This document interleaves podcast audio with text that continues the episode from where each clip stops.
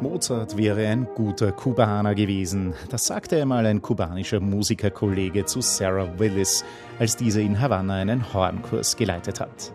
Das war die Initialzündung für das Projekt Mozart im Mambo, das im Juli 2020 mit der ersten CD mit zwei Mozart-Hornkonzerten und traditionellen kubanischen Melodien einen Höhepunkt erlebt hat.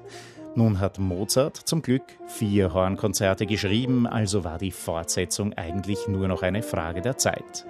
Mozart im Mambo Teil 2 Cuban Dances ist vor wenigen Tagen erschienen und wieder kombiniert Sarah Willis Originalwerke von Mozart mit Musik aus Kuba.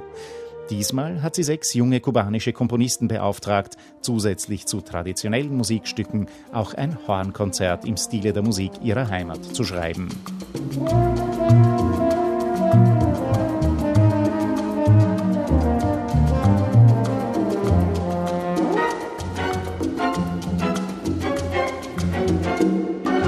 Gemeinsam mit dem Havana Lyceum Orchestra unter der Leitung ihres musikalischen Seelenverwandten José Antonio Méndez Padrón spielt Sarah Willis die Mozart-Konzerte 1 und 2 brillant und strahlend im Klang.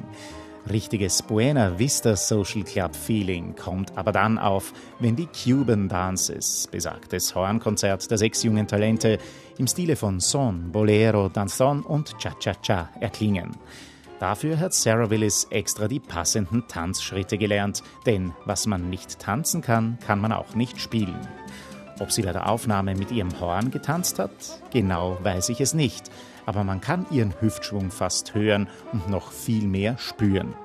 Zuckerweiße Strände, würzige Zigarren, ausgezeichneter Rum, pastellfarbene Häuser und Autos aus den 50er Jahren.